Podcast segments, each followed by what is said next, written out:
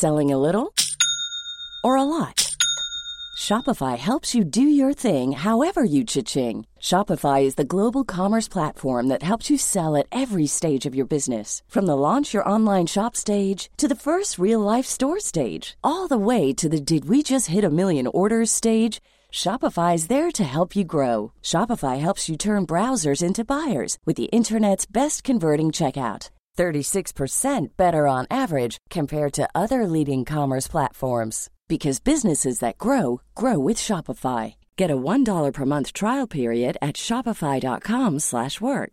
shopify.com/work.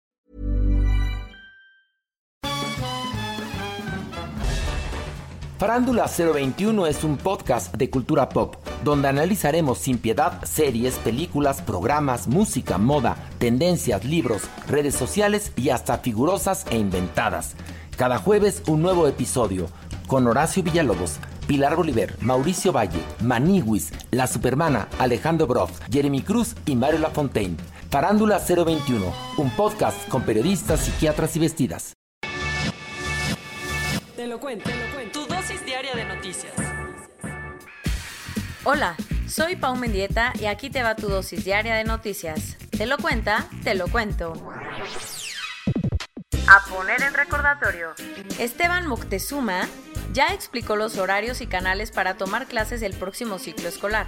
Ayer, el secretario de Educación Pública anunció cómo van a estar los horarios para las clases por televisión que empiezan el lunes 24 de agosto y que serán transmitidas entre cuatro cadenas. Lo que tienes que saber es que la educación preescolar y primaria va a estar en los canales 11.2, 5.2 y 7.3 de 11 niños, Televisa y TV Azteca.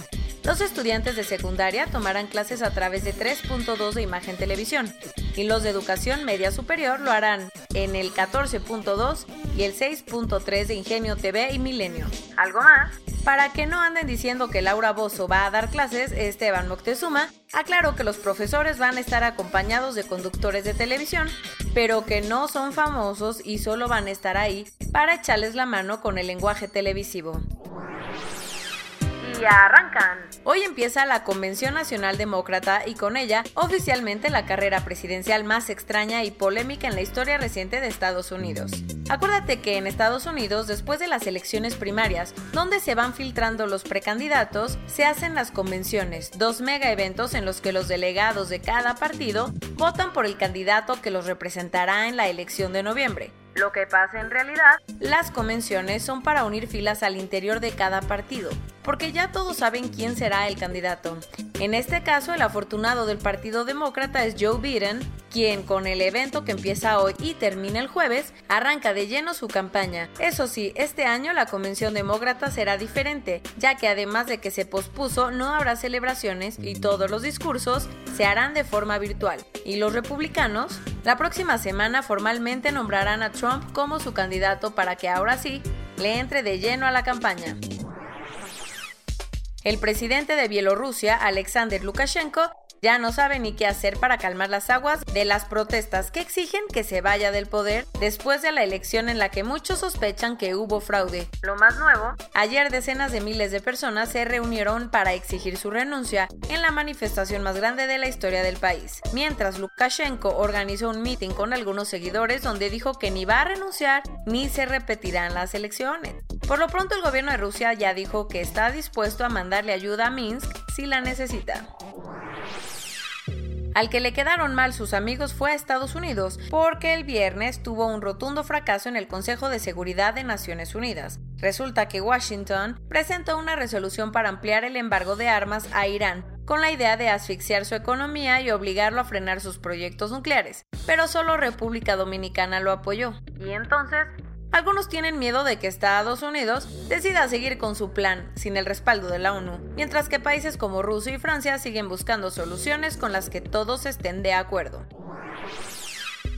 El sábado, Robert Trump falleció a los 71 años. A través de un comunicado, el presidente confirmó la muerte de su hermano menor, quien según él era su mejor amigo. ¿Qué pasó? Ni la familia ni la Casa Blanca han dicho las causas de la muerte, pero según el New York Times, llevaba un rato hospitalizado en Manhattan por una serie de derrames cerebrales. Y todo parece indicar que Donald se pudo despedir porque el viernes lo vieron en el hospital. Y esa no fue la única pérdida. También el sábado, Mercedes Barcha, la viuda de Gabriel García Márquez, murió en la Ciudad de México a los 87 años. Mercedes estuvo casada con el Premio Nobel colombiano por 57 años, siendo su musa para El amor en los tiempos del cólera y El otoño del patriarca. Pero sin duda la obra que no hubiera salido a la luz sin ella es 100 años de soledad, ya que fue Mercedes quien decidió empeñar algunos electrodomésticos para poder enviar el manuscrito desde México hasta la editorial en Argentina. Que descanse en paz. Ya párale 2020. Los incendios forestales de California se pusieron más intensos el fin de semana, tanto que las autoridades reportaron al menos un firenado, ¿un qué? Los tornados de fuego son nubes enormes que se calientan muchísimo por los incendios y si se unen con vientos fuertes pueden generar tornados. Ante la situación, las autoridades del condado de Lassen, cerca de Sacramento, le pidieron a los habitantes que se alejen de la zona, pues los vientos llegaron a estar cerca casi de 100 kilómetros por hora. Mientras tanto, los fuegos ya han consumido 20.000 hectáreas del bosque. Corona News Global en el mundo. A nivel global ya hay más de 21.582.000 casos y hasta ayer en la noche al menos 773.000 personas habían muerto. Y en México, 522.162 personas se han enfermado de COVID-19 y desafortunadamente 56.757 han muerto. Las filas para poder cobrar los apoyos del gobierno ya han empezado a dejar consecuencias en las comunidades mayas de Campeche, como cuáles, en el municipio de Jopelchen, pasaron de 33 casos en julio a 119 en agosto.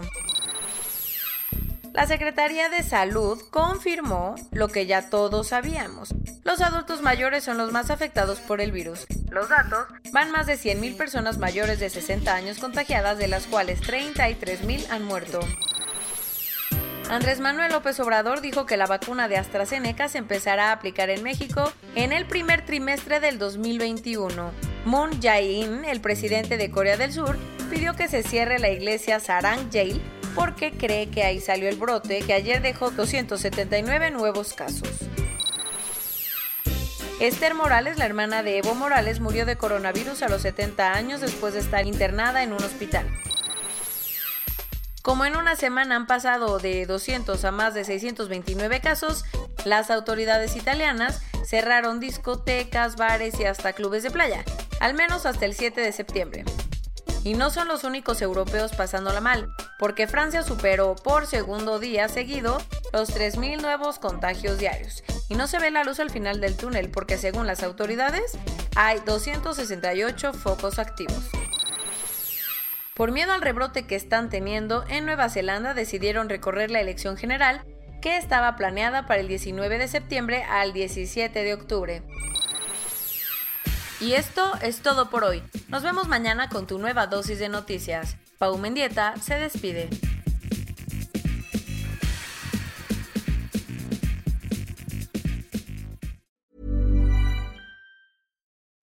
Marketers and business owners.